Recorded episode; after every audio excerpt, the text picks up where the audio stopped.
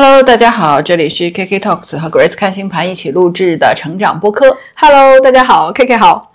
Grace，这是我们二零二四年的第一期啊，然后呢，我们第一期希望能够嗯给大家开启一个新的一年仪仪式感的一期啊，所以呢，我们今天想到一个特别有意思的话题啊，所以呢，我就想请教一下 Grace 这个专业占星师啊，就是我们都知道，就是大家可以找占星师看年运，那我们就很好奇，就是看年运能够看到一些什么样的嗯内容呢？可以得到一些什么样的帮助呢？我们从这个话题开始吧。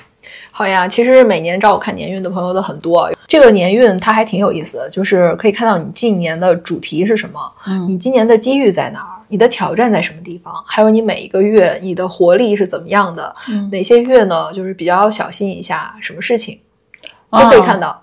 那就是说就知道的信息还挺多的嘞。对哦，嗯，那我先问一个问题啊，就比如说，我们都希望嘛，新的一年给自己立很多的这个这个目标啦，我们希望升职加薪啦，什么各种顺利啦。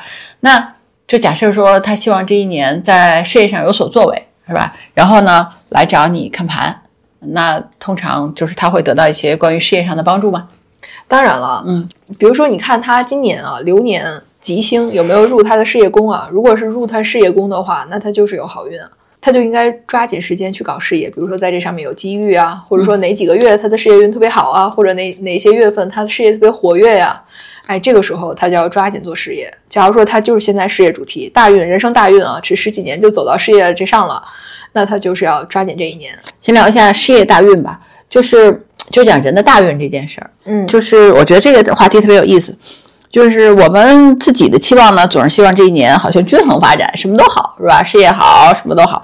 但是实际上，是不是从命运的角度来说，不是这样子的？完全不是这样。哦哦，这个他人生啊是一个阶段一个阶段的，每个阶段有不同的主题。有的时候呢，你这个主题它就是和恋爱啊、和婚姻、和子女相关的；有的时候它就是和事业相关；有的时候它就是财运方面的嗯啊。所以呢，你会看到它有的时候有一些大运周期里边的小运它会有重叠，嗯但是呢，它整个的大运的主题它是分大阶段的，那这个就是每个人是不一样吗？不一样。嗯，就说有的人会提前走事业运，然后比如说，那首先这个大运周期是多少年呢？这个是一定的还是不一定？比如说，你都是十年，都是七年，还是怎样？啊，不一定的，嗯根据每个人他都不一样。嗯就是其实这个就是那个古典占星里边的法达推运法嘛。嗯你可以看它的那个星运，就是每一颗星它的运势周期是不一样的。比如说月亮是九年，水星是十三年，那南北交就是五年啊，它都不一样。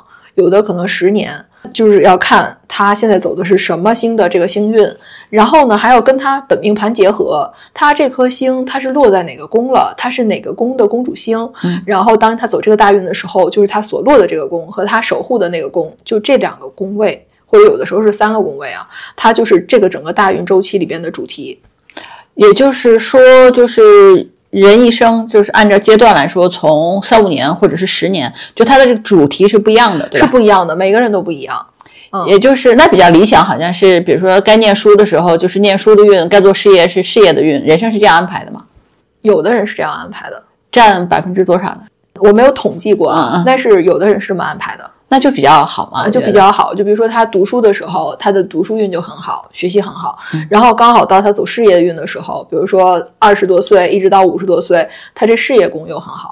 啊，那这种人就真的是好命好运哦。就是不平常人不是，就是大多数人不是这样子的。大多数人不会是这样的。哦嗯，它都是交叉的。再说呢，就是大运里边它也会有小运，就是每一个大运周期里边，除了南北交的这五年的运啊，其他的每一个星运的这个周期里边都会有七种小运，就是把这个运的周期啊、平均分成七份儿，嗯每个星呢是走这么。一段段时间，哎，嗯那么这个星呢，你要看它的小运呢，这个小运的星它是落在哪宫了，然后它是哪个宫的主星，你就知道它是在这个小运的时候，它触动的是哪些个位置。每一个宫都有它的含义的。你比如说七宫就是和伴侣啊、婚姻啊、合作相关的，二宫就是和财富相关，就十宫就是事业嘛。所以呢，当它这个小运走到相应的宫位的时候，它即使是在这个大运里边，它那个小运也触动，但它不是一个大运，所以它不持续。它呢，可能就是这么一小段儿。比如说每一个运里边都有财运，就其实从你小的时候你就开始就有财运了。嗯啊，比如说你开始是走月亮运，对吧？晚上出生的人是开始先走月亮运，白天出生的人呢，是开始是走太阳运。但是在不管是太阳还是月亮运里边，你都会有你二宫的那个公主星的运，或者是二宫落什么星那个宫，它要走这个运，那你那时候就是财富比较好呀。比如说那年你可能得的压岁钱比别的年要多一些，哈，这就是小朋友的财运，小朋友可不就是这样吗？对吧？或者说你认识的人多一些，就是或者说爸爸妈妈给你买的东西就多，就是这个财呀，它就是你拥有的东西，或者说你那年长身体，你身体特别好，嗯，哎，这也算，嗯，知道吗？所有物质的东西属于你的，它都是你的财运。这样，我这样给你解释啊，嗯，但是呢，你说这小朋友他就有财运，难道他就是三四岁他就去打工了吗？他就成了小明星了吗？当然也有人就是这样，但是呢，大多数小孩可能就是得点压岁钱或者父母给点什么好东西，对不对？你吃的比平时好，或者是 身体长得比比较壮啊，大概是这种状态。但是呢，如果你说到了后面，比如说二十多岁了，那他有事业了，有工作了，那个时候走财运，那他就说明他挣的钱多了啊，那一年的挣的钱就多。然后这个意思，哎，我为什么问这个问题呢？是因为就是大运这个事情让我就是觉得很感慨，是因为我们常常说啊，就是人能把握和控制的事情少，就不仅仅是比如说别人的想法常常变，对吧？人生若只如初见，其实自己的想法也是常常变的。我觉得这个大运就表示说一个比较长时间阶段里面的人的主题嘛。对对吧？你比如说，如果一个阶段的主题是事业，可能这个人就在事业上非常的进取。嗯，那这个事业运过了，他可能就比如说进入了家庭运，或者是其他的，他可能就没有那么强的事业心了。他可能就想岁月静好了，是吧？可是这个转变，假设他没有来看盘，就是他自己不了解的情况下，他可能自己也会很困惑，就是为什么我之前还很拼事业，然后突然就就翻篇了？嗯，所以对人生是也有一些。就是觉得很奇怪吧，他就是顺应着他的运势在走呢。嗯嗯，来找我看盘的有很多朋友是这种情况，就是之前二十多岁、三十出头的时候，事业一直都很拼，一直往上走，嗯，领导也器重，客户也欣赏这种。然后到了三十出头，哎，不想那么拼了，嗯，没有那个心气儿了，嗯，知道吗？他可能就是因为他那个节点的时候啊，他是一个新的大运的开始，嗯。他如果说前面刚好就是事业宫的这个主运结束了，他确实就不想在那儿努力了。他的焦点就是人生给他的剧本是到另外一个篇章了。哎，对对对，我就想说这个，就是你有你安排，老天自有安排。对对，所以我就我就觉得这事儿挺有意思的。就很多时候你可能会觉得说，哎呀，我可能没有以前那么进取啦，对工作没有那么。那么上心或者怎么样，也可能是人生翻开了一个新的篇章，就不要太纠结。我是说这个意思。如果他在新的篇章里面还想事业上达到什么样的高度，可能就没有以前那么顺利。也许，嗯，对，或者说，其实他人生啊，我们这么看啊，人生呢，其实你是有很多礼物的，在每个大运里边，你都要完成一个相对艰巨的任务。嗯，有的时候它是一个比较舒服的，有的时候它就是比较挑战的。嗯，因为我们的星体里边既有凶星也有吉星嘛。如果你走木星、金星的运，你就相对舒服；你走火星、土星的运，你可能就比较纠结。嗯，所以呢，它都就是排列着来的，就是有走走走这个运，就走走那个运，反正它就是没几年，就是这么一个主题。嗯啊，让然后让你的人生就有滋有味的。嗯，它不是说我们以为的那个样子，就我。今天努力了，我明天还会更好。我后天还会，就是线性的直线往上走，不是那样的。它是起起伏伏，起起落落的。嗯，有的人生，尤其你看以前的那种名人啊或者什么的，他的人生就是三起三落。嗯，哎，就是这样的，起起落落。有的人是大起大落，有的人是起，然后落，一直落，一直落，落落落落，落落落落。哎，有的人是这样的，你就要看他自己的这个运是怎么走的。所以我们要看这个人一生的大运啊，其实就是要分析这个，就是你一生。哪几个阶段是你比较好的运，然后哪几个阶段是不太好的，然后是是一种从低谷往上爬，一直往上爬，然后走个平运，还是说从上边跌下来，然后走个平运，还是先上去，然后再走个下跌的运？每个人都不一样。哦，是这样，每个人都不一样，可以理解为每个人人生的剧本都是不一样的。对的。哦，我觉得这个还挺有意思的。我们之前聊过这个事儿，就是人在走好运的时候，常常不自知嘛。嗯，人走好运的时候，会把所有成功的原因对都归因于自己，因为我厉害，我棒，我优秀啊。遇到就是坎坷或者什么样的时候，常常会停顿下来，重新想一下，哎，我是不是遇到什么不顺利的事情了？这时候常常是了解自己的一个契机吧。是的，就古人不是说嘛？小时了了，大未必佳嘛。嗯，实际上就是说，小时候这个人挺棒的，那是因为他那时候运好。但是你这人生啊，它总有一些平运和不太好的运。当他这个小时候把这个好运都用完了，到以后呢，他就只剩下那些平运和不太好的运了。嗯长大了以后，他不一定是个多么出人头地的人，嗯啊，反而是那些小时候呢，他很坎坷，或者是不显山不漏水的。你看看这些人，他到后来，他那个运势起来的时候，他往往可以走得很高。对的，对的，所以就大家就比较安然嘛，对吧？嗯就是不要太不要太纠结嘛，人生有他的安排。其实比较好的运，我觉得是小时候走走平运，然后呢，到了你那个中年阶段哈，你这个运就能往上走，啊，晚年呢走个平的，嗯，这样就这样比较好。啊，这样比较好啊。好的，我们从大运拉回来，就说说年运啊。那通常，嗯，大家来看年运，就是会看到自己这一年的主题，对，是？吧？然后能看到自己哪些月份比较好，嗯，看这一年需要注意些什么事情，大概这样子嘛？对。啊，那我们有什么例子吗之类的，能够让大家能够更加了解一下？比如说最近有个姑娘，她是来看事业嘛，嗯，她其实这几年事业一直就挺不容易的，嗯但是呢，她应该是往上走的这么一个过程。我看她呢，就是从行进来看，她现在是在事业宫，她是有能量的，而她现在呢，正好要参加一个比较重要的职业考试，嗯那么在这样的一个天象之下呢，对于她来说。哎，他的职业上面就是有机会的，他就要抓住这一个月的时间，好好的去努力。比如说考试准备准备啊，然后呢，贵人啊多去拜访一下，拜访提携一下，哎嗯，对，这个样子。所以这个呢，就能够帮到他的事业。嗯然后他跟我讲，他说其实呢，就是之前两年也有这样的机会，但是因为以前呢，他们单位这个考核期啊，都不是放在十二月底的时候，都是放在大概六七月份、七八月份。那个时候呢，刚好我一看对应的他的盘呢，就不是他的事业宫，嗯所以呢，他在那时候也忙活，但是呢，就一直没机会。然后直到这次啊，单位呢把这考核挪到了年底，刚好就对应他的事业宫，所以他的机会就来了。啊，这个呢，就是你要去看这个年运的时候，就实际上就是我们说的流年嘛。太阳在你哪宫，嗯你这个宫里面它就有能量，你就会活跃，嗯，你就能容易被人看到。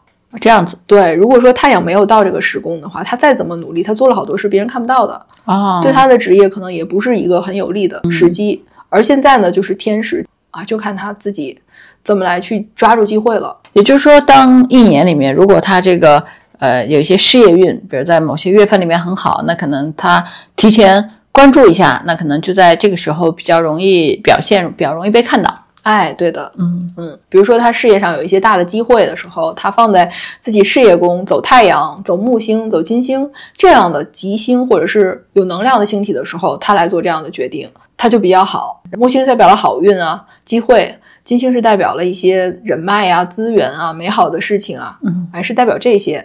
所以呢，当然木星呢，它不太容易走啊，因为木星走每一个星座都要走一年，嗯。所以呢，如果说你的事业宫落入木星的话，那是十二年一次的机会。啊，你也可以往前想十二年，嗯。木星在当年落在你的事业宫的时候，你遇到什么事情，大概就知道它真的都是有机会。因为我自己往回看啊，我已经经历过好几次，我往前看，我真的都是木星在我的事业宫的时候，我的事业上是有大的机会的。啊，啊。当然，这个呢就是十二年一次，但是每年呢都会有金星经过你的事业宫。那个时候呢，你就是要多去结交比较好的人脉呀，多去和别人社交啊，社交网络打开呀。那个时候就会有一些好的消息给到你。啊，金星落事业宫呢，也有可能就会给你带来一些，比如说在工作中认识的一些桃花呀。嗯啊，假如说是单身男女啊，嗯，金星来到你事业宫，你有可能在工作中遇到桃花啊。还有呢，就是它带财富，比如说加薪了。啊哎，这种事情那也挺好的。也挺好的。所以就是木星、金星和太阳，太阳是吧对？在这一年里面，在什么宫里面，可能就是会给这个宫的主题带来一些好的事情哎，对的，啊。那就是小朋友们假设没有看找占星师，自己他能看到吗？可以啊。我教大家一方法，你去找任何一个就是占星软件，比如我们常用的测测嗯星座、爱星盘，或者是新浪星盘都可以啊。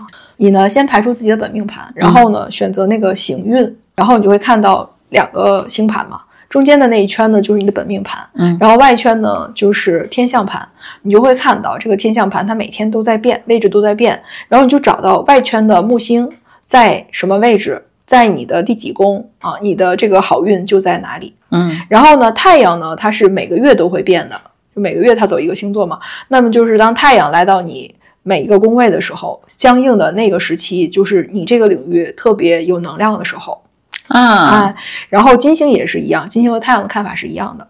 只不过木星呢，它待的时间比较久，它会在一个宫位或者说在一个星座待一年，嗯所以就是基本上你打开现在看哦，木星在金牛座啊，它在这个位置，那它今年差不多都在这儿，嗯是这样子。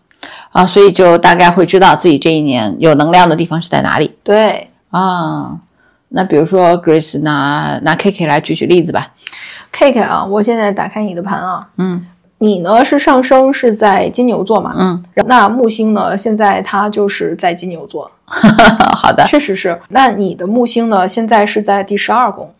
啊，嗯，但是呢，它接下来再过一两个月，它就要进你的一宫了，啊这样是合合向你的上升点，嗯，嗯，然后它就会给你带来一个特别好的机会。是吗？，对哦，真好。对，然后呢，今年呢，木星它还会进入到双子座，今年的五月二十五号，嗯。木星会换座，到明年二它又会换下一个星座，所以呢，在今年五月份以后的一年，它都会在你的财宫，所以你的啊财富上会有一些很大的机会，或者是进财比较多的状况。哦，真是啊！小朋友们记得那个时候来留言问问我啊。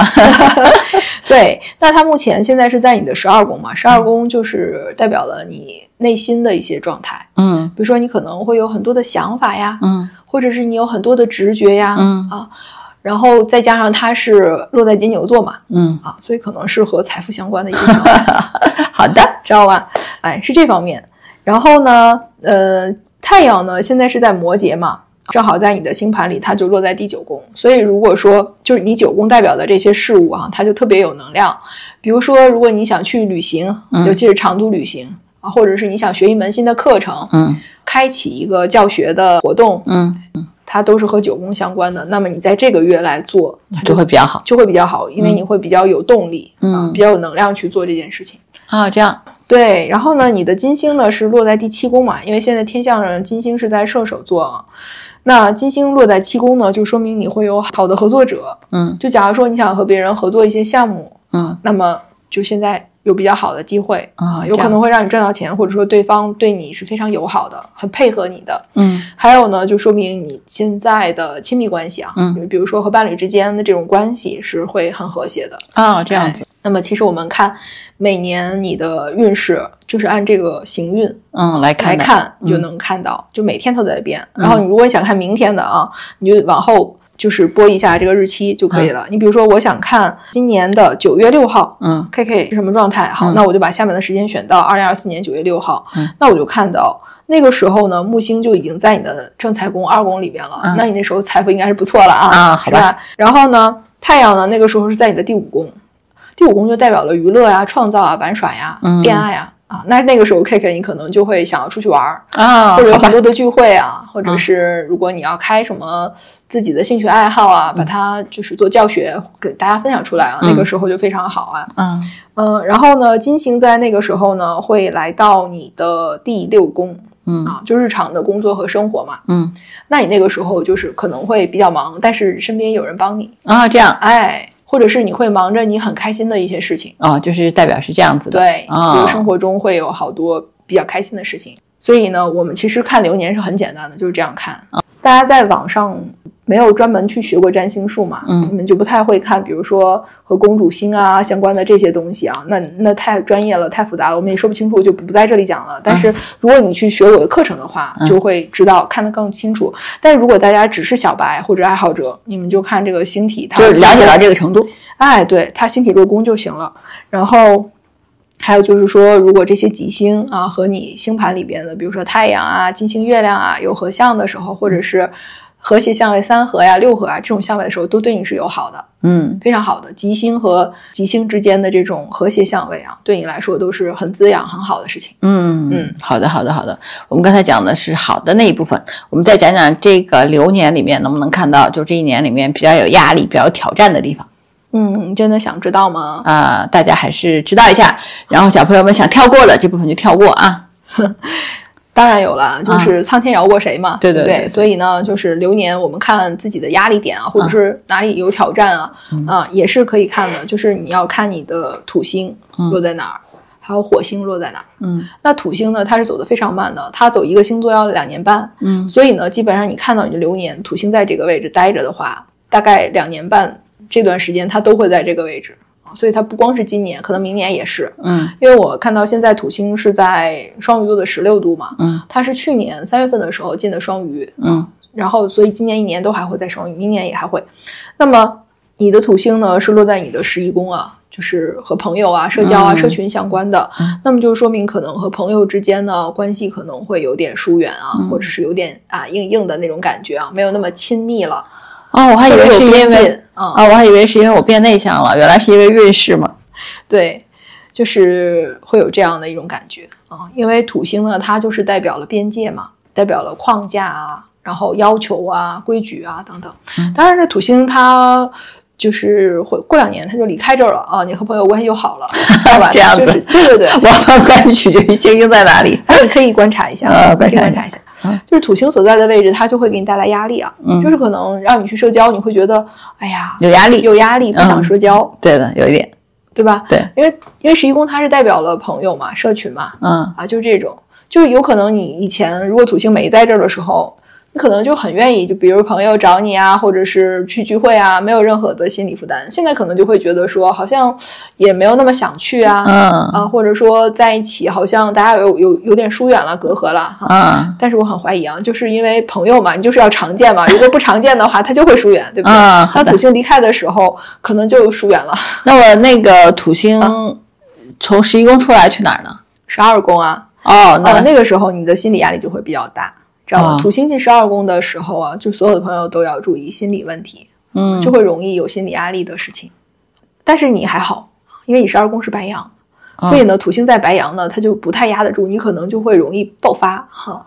哦，对，因为压力，然后感觉到想要去去做点什么事情，或者是说点什么话，表达点什么东西，你可能会有很多想要爆发的东西。哦，这样子，嗯，哦，哎呀，反正进十二宫也听起来有点有点，对，就是有那么几个宫位啊是不太好的。嗯就是咱们客观的说啊，不是要吓唬大家，就是你们自己在看流年的时候呢，也是要关注，就是流年的星它进入你这几个宫的时候，嗯尤其是凶星啊，比如说火星、土星啊，嗯什么天海冥啊，嗯这些就是你一定要去注意啊。嗯啊一个就是六宫，嗯六宫呢就是和健康相关，嗯它是在古典占星里边就是我们的日常的健康嗯啊，还有就是我们去为别人去劳作嘛，嗯就很辛苦。嗯假如说火星这个凶星进了六宫的话，这个时间可能就很容易发炎上火，嗯然后刀斧碰伤啊，就日常的一些小小伤，嗯知道吗？容易有这种事情，然后容易比如说嗓子发炎啊、牙发炎啊、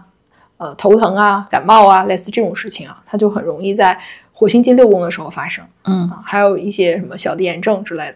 如果是土星进六宫呢，那就是日常的工作、日常的生活让你压力很大。嗯。啊。比如说，可能要因为工作消耗很多的精力，就要坚持、要持久的去劳作，就这种，就是进入一个亚健康状态呀、所以呢，就是土星进入六宫的时候，就特别要注意日常的生活的规律性，嗯。就尽量不要熬夜，不要去，比如暴饮暴食啊，或者是熬夜刷剧啊，什么这种事情。嗯就一定要去注意自己的身体健康，然后也包括心理压力大，可能要去找人疏解疏解。这个是天海冥，因为它都是世代行星嘛，它其实进一个宫就会待蛮久的，比如天王星要在一个宫位里边要待七年啊，嗯嗯，有的时候会更久，那海王星、冥王星就会更久了。所以实际上我们倒不用那么去参考它，因为它的影响实在是太长了。我们流年星呢，当然你也要去看它，但是嗯它通常不太会从这个宫进入那个宫，然后就在这一年就转换了，所以它常常是一个长期的课题啊，就是天海冥这几颗星。嗯，所以我们要看那些常变的星呢，那么就是能看到这一年的变化在哪里。嗯，啊，因为如果说七年它都在那儿，那你这七年就这去年跟今年是一样哎的，对对对，去年和今年的主题没有太大变化啊，嗯就是还是那个调调。但是呢，有一些常变的星呢，你就会知道啊，我今年我哪个月我做点什么事情，我注意点什么。那就是一个是六宫啊，不太好，还有一个呢就是八宫。嗯嗯，八宫它在古典占星里边就是和死亡相关的，嗯死亡啊、秘密啊、遗产啊。当然，现在占星里边呢，就是给他很多比较好的解释啊，比如嗯说和别人深度的亲密啊、信任啊，对吧？然后和别人共有财富啊，嗯类似等等，偏财啊，这个都是给他的解释。但实际上，八宫呢，它的这些东西它都是有明码标价的，嗯就是你得到八宫的馈赠，其实它都是有有对应的代价的。对有代价的。嗯比如说得到遗产，那肯定就是有什么人去世了。嗯啊然后如果说你和别人要你从别人那里得到钱，那你可能你也要付出相应的什么东西。嗯所以呢，八宫就是人容易执着的地方，嗯尤其是在亲密关系里边，因为八宫是七宫的第二宫嘛，嗯，就像二宫是一宫的第二宫一样，它就是夫妻的财嘛，和别人合伙的钱财嘛，嗯，所以在这个位置呢，涉及到钱财的事情的时候，就常常会有一些比较幽微的东西嗯啊，就是如果对于钱财过于执着，或者说过于追求啊，那可能就会有一些烦恼出来啊有些秘密出来啊，嗯所以呢，进八宫呢也不太好，而且呢，它还是和一些比较大的疾病相关的，嗯比如要动手术的那种啊。但是如果说这个人本身啊，他就有身体有疾病，嗯他就想动手术，那他在这个比如说火星进八宫的这种月份里边，他刚好就做了一个手术，那也就应了他这个运了。嗯啊所以呢，就是要具体的分析它到底是什么样。但是总的来说呢，如果凶星啊，尤其是火星、土星啊，嗯如果是进什么八宫之类的这种，那就是要比较小心。就是自己要警惕一些，是吧？对，要警惕一些，比如大的疾病啊，嗯或者说车祸呀、这样的一些比较大的伤害的事情，嗯那就一定要小心。还有一个就是十二宫啊，十二宫呢，它其实就是一个比较脱离了物质现实的，它嗯常常和生病住院有关，还然后它会让人就失去自由。嗯如果有凶星进入这个宫的时候啊，那它就会，比如说受困，嗯比如困在自己的局限的认知里边，嗯困在自己的小世界里边。嗯，常常有人凶星落在这个宫的时候，特别是开启那个运的时候，他就会，比如说精神状态出问题嗯啊，嗯因为十二宫它是一个就是非物质的宫位，嗯它嗯可能是灵魂啊，或者是一些无意识的东西。那么在这里边落星星的时候呢，就很容易有这方面的压力。嗯啊，这其实也是一个挑战，因为现在的科学啊，包括医学都是很发达的，它是可以去帮你去应对，让你感觉到舒服一些的嗯啊，不像以前就是突然就怎么样了，然后也不知道怎么应对。但如果你看到你的星盘里边有凶星走到这儿的时候啊，那就要小心了。比如说情绪不是很好的话，嗯啊，莫名的低落了，那就有可能去，比如服用一些药物啊，去寻求一些咨询师的帮助，帮你去疏导一下啊，嗯就是不要困顿自己。嗯啊，如果说看到自己有这个运的时候，那就一定要去自己有意识的去打破它。嗯。啊！不要说啊，那我就是被世界抛弃了，我就是这样一个孤独状态。啊！不要这么想，它嗯。只是一个运势，而且呢，这个运势呢，它很快会过去的，嗯。可能也就是比如说火星进来一两个月就过去了嗯。啊，如果是土星进来两年多也就过去了，嗯。它不是说以后都都这样了，但是你这两年多呢，可能它是要给你一些什么样的思考，或者是一些比较重要的课题，嗯。你需要去总结，或者是让要沉淀。那比如说，我们都是从一宫开始走到十二宫，是最后一个宫嘛？嗯那如果是每一圈儿，比如说土星，它在整个这一周，它要走二十九点五年嘛，差不多三十年才会走你星盘的一周哈。但是它从第一宫开始到十二宫，就是经历了所有的这一切，其实就是让你把前三十年回顾一下，嗯然后在心灵上面有一些沉淀、成长，然后对于下一轮新的开始，它是一个指引。嗯，是这个意思。对，当然它这个过程可能也会比较有压力啊，嗯嗯，尤其是如果说我们是肉体上的压力，我们通常可以承受。比如说，如果土星在六宫的话，我们就会能接受，比如加班，嗯对嗯吧？需要花更多的时间去工作，嗯你顶多就是说喊累呀、一般都能扛得住，哎，你都能扛得住。嗯。然后呢，那八宫的这种呢，可能就是身体上，比如说受伤害啦或者怎么样，但是你经过去疗愈，它也可以过得去。嗯。嗯，而十二宫呢，它是一个心里面的东西，就别人也看不到，你自己也说不出来，嗯。就是说不出道不明的那么一种压抑状态哎，嗯。那么一种状态。所以呢，这个其实是特别需要去重视的。嗯。啊，不要因为这个就怀疑人生啊，或者是就感觉到好像未来没有希望了。它真不是，因为它就两年半，过去就好了。嗯，嗯，所以很多人可能会突然就觉得轻松起来了，或者豁然开朗了，哎可能就这个运走完了。对的，嗯对，这个流年就是这么看。其实流年是最简单的一种星盘的看法，嗯。但是呢，它其实只是代表外部的一些事件对你的触发，嗯。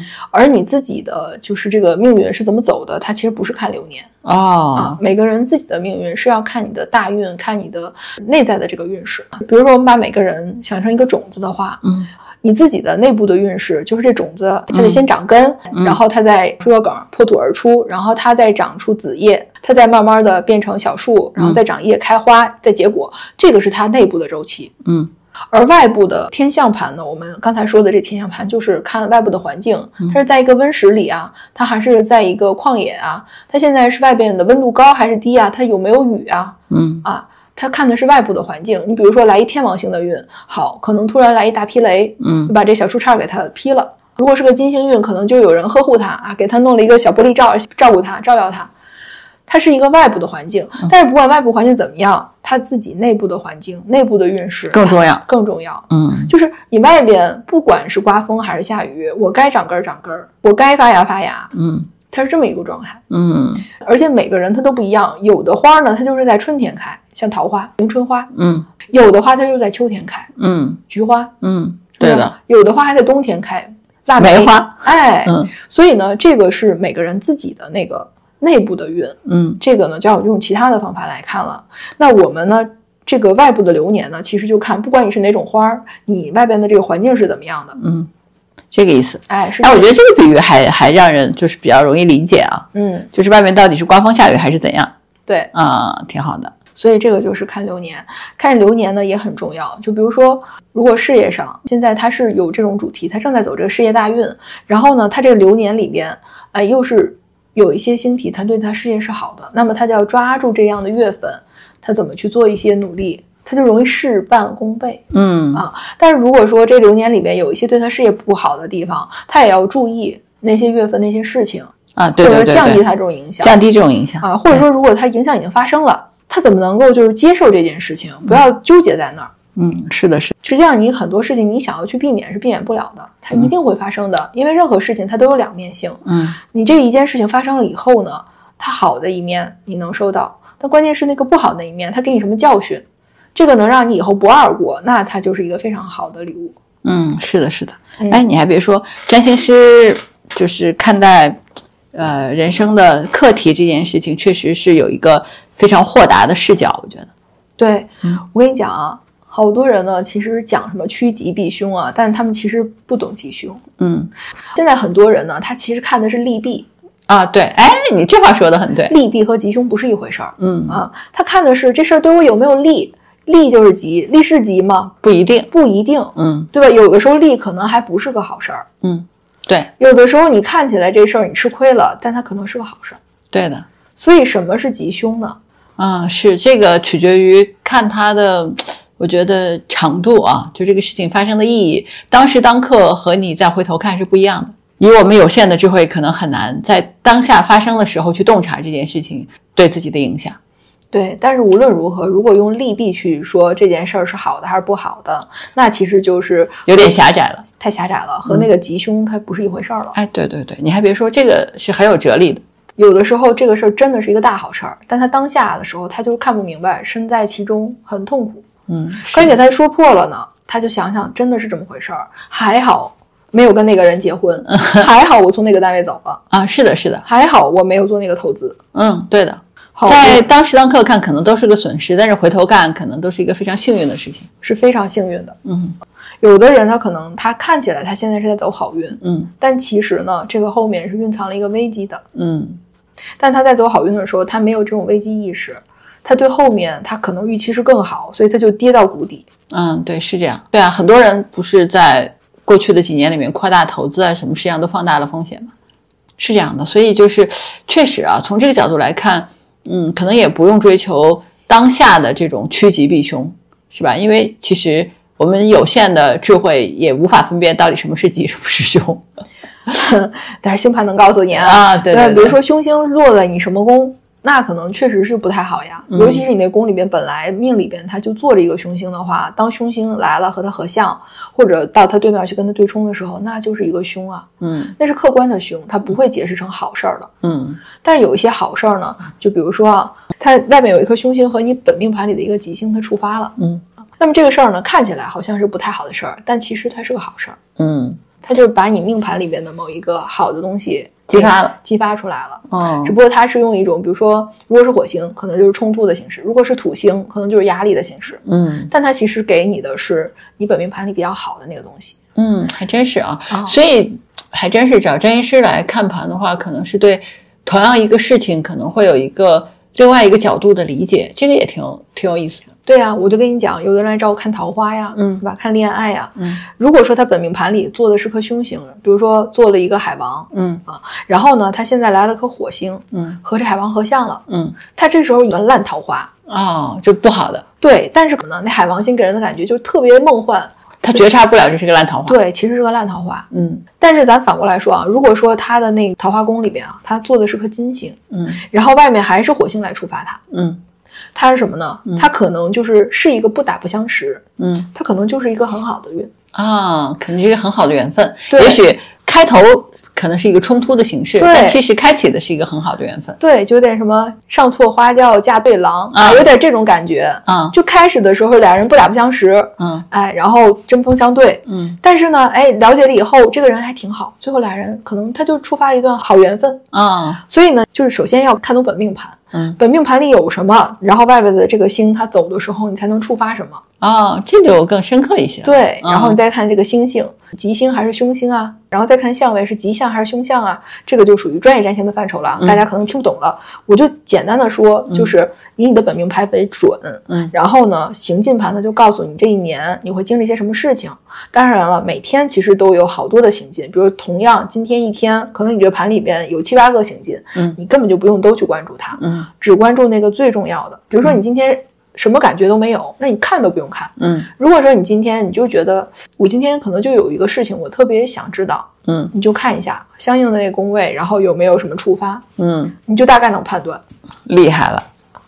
所以呢，我们就聊一下吧，就是就是在新的一年开启的时候嘛，大家肯定会有很多的期望啊，会在这一年里面给自己很多的规划。那实际上呢，可能就是从命理这个角度来说，这一年确实有一些好运的地方，也有一些需要注意的地方。这可能就是我们从命理的角度的另外一个维度对自己的帮助吧。嗯，对的，对的，就是从占星术上来看年运啊，有很多种看法。嗯就我们刚才讲的是这个流年嘛，嗯流年就是最简单的一种。除了这个之外呢，你还可以看太阳回归呀、月亮回归呀、嗯三线啊、次线啊、嗯太阳弧啊，嗯啊，还可以看法达呀，有好多种看法。啊根据不同的目的，技法是不一样的。嗯嗯，然后就是如果能把它综合的运用的话，比如说在同样的一个事情上，在很多的盘它都有显示，那这件事情大概率会发生的。嗯你就不管是好事还是坏事啊，嗯有好几个盘里面都有这个特点，嗯那这件事大概率会发生。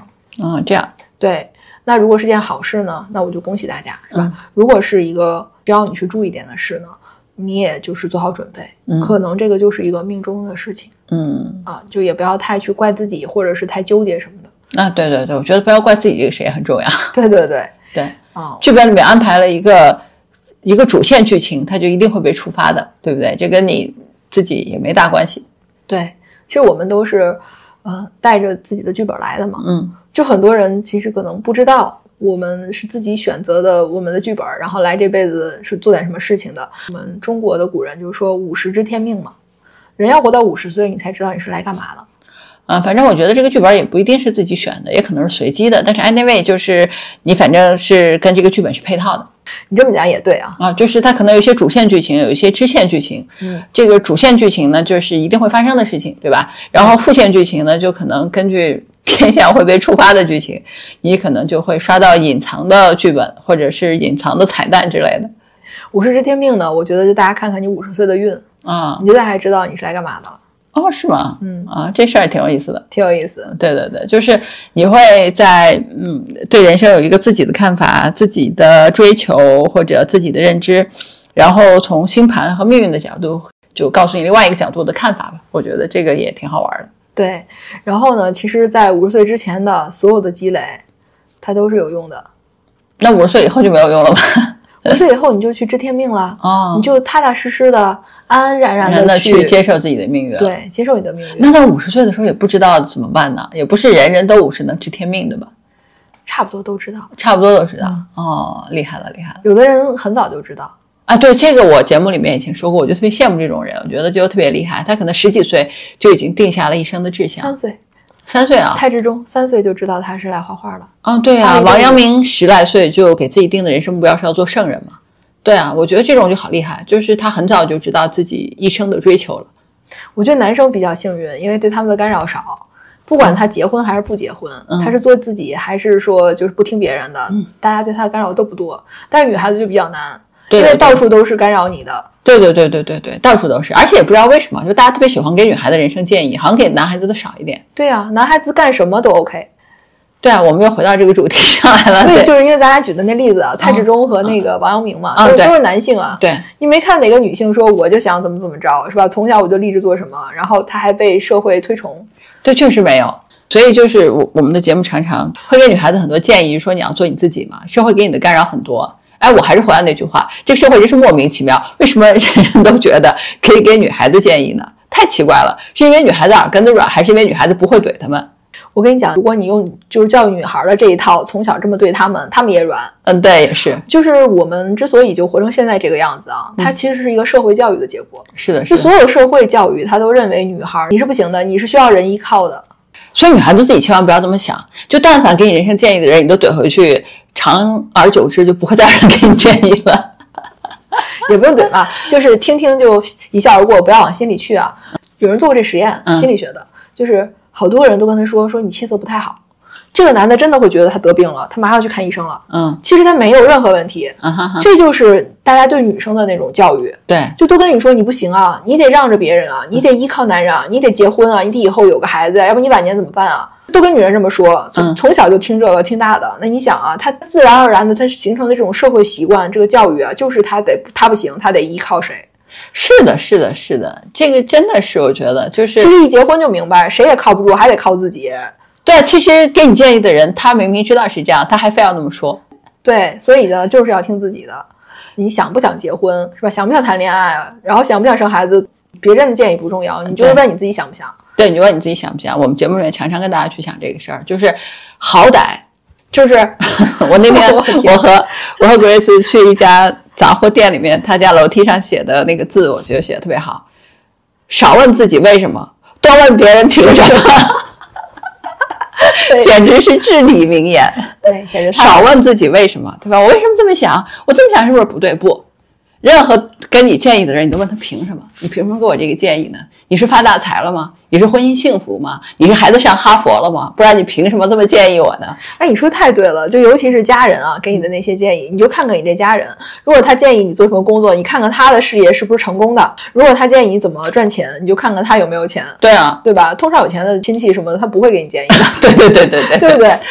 然后，如果他建议你去结婚或者怎么样，你看他婚姻幸不幸福对的对的对的啊？如果他婚姻幸福的话，那是可以参考的，让他给你介绍，知道对吗？，是这样是这样的。嗯，啊，所以呢，我们就啊，我们又回到了我们 女权的主题啊。我我我之前就是没有意识到，就节目里面之前有过一期里面有人给我留言，大概的意思是说那个节目有点女权，我就被吓到了。我说我有女权吗？没有啊，我只是说就男女平等啊。然后那个回复特别认真的说，认为男女平等就是女权，我就我就 shock 了，原来就认为平等就是女权啦。当然不是了，女权是说女性要比男性高啊。我觉得 咱俩的认知也不一定对，我还真下了一本书，我回头看完那本书再来跟你们分享到底什么是女权。哎，那位，我我和 Grace 还是希望管它女不女权呢，就是女孩子们，你活得理直气壮，你活得开心，去追求你想要的人生，这个事儿最重要。那什么叫男权呢？就整个社会天然男权吧，对呀、啊，就是在男，在男权社会里，女性是不是比男性地位低？呃，就是男人嘴上不这么说，但他们心里这么想。是的呀，嗯，所以如果女性和男性他的地位是一样的，这不叫女权，这叫平权。呃，我我就是想跟你说，这个事情是有学术上的定义的，我我的看法跟你一样。这个学术是男性定义的，嗯，这本这个学术有可能是男性社群定义的，所以他们认为女性只要比以前的地位高，跟男的平等了，就叫女权了。这我是不认可的啊我认为女性要比男性高的时候才叫女权，但是这种社会也不是我们要追求的，我们觉得平等就行了。但是有一些人，他们认为女性就是比男性要好的，比如说，我想想，我觉得在亚洲社会里，你很难举出这样的例子。冯唐，哦，冯唐是吧？对，冯唐他短视频里他说过啊，冯唐说女性天然就比男性好，就比男性高级，因为女性每个月都会有那种奉献和牺牲。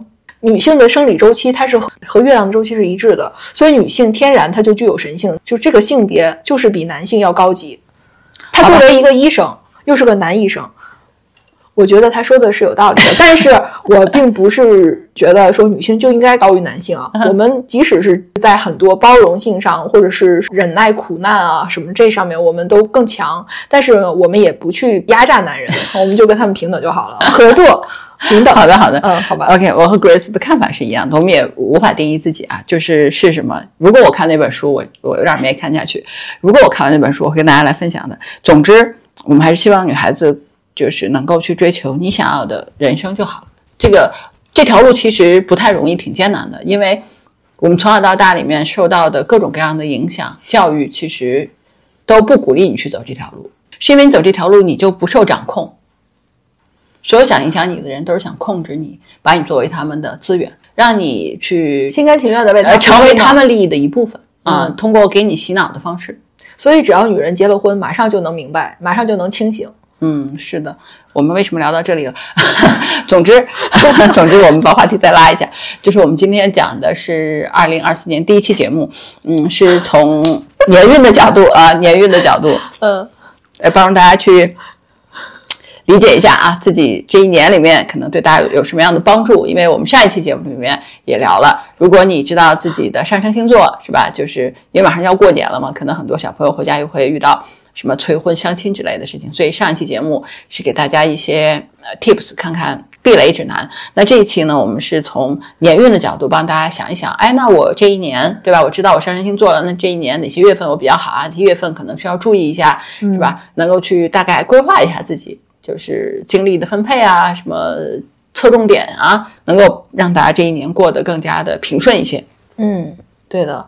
其实最主要的还是要了解你自己，啊，是的，是的，了解自己是，让你不要害怕去做自己。很多人他其实是一个呢，就是他不敢去了解自己。嗯我跟你讲，看星盘的人他都是非常勇敢的，嗯因为每个人的盘里一定都有有一些剧本嗯的情节是你不太想去看的。嗯嗯，但是这还是了解一下，就铁定会触发的主线剧情这个事儿，还是了解一下，对吧？哪怕是个 NPC 也得了解一下。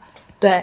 还有一些人呢，他就是不相信，不相信，就是我只相信好的，我不相信不好的。嗯嗯，他就其实就是舍弃掉了那个就是对他成长最有价值的那一部分。嗯，对的，对的。他只想过那种 easy 的 life，也不能说错吧，但是实际上他的人生可能就失去了很多的味道嘛。嗯就当我们回首往事的时候，就那些让你付出了很多辛苦争取来的那些东西，才是特别让你骄傲和值得回味的。对，嗯，而且它会伴随你一生的。是的，是的就。像我们说的土星的礼物，啊，对，我们常常是从这些事情里面汲取能量的，就是轻而易举得到的东西，你不会珍惜，哪怕是天分，你也不会觉得这个东西给你很大的成就感。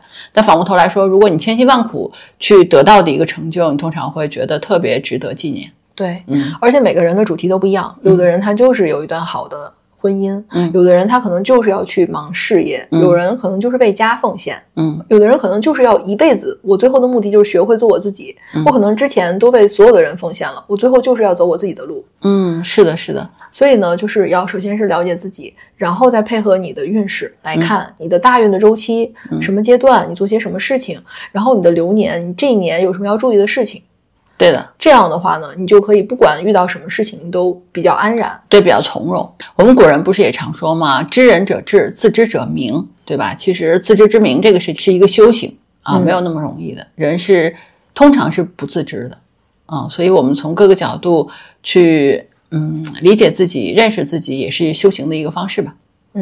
嗯所以新的一年嘛，我们有好好的修行。对，新的一年也祝愿大家都有很多的收获，也祝愿大家在新的一年里面都过得更加开心。希望大家都健康、平安、快乐。OK，好的，那我们下期见吧，下期见。拜拜。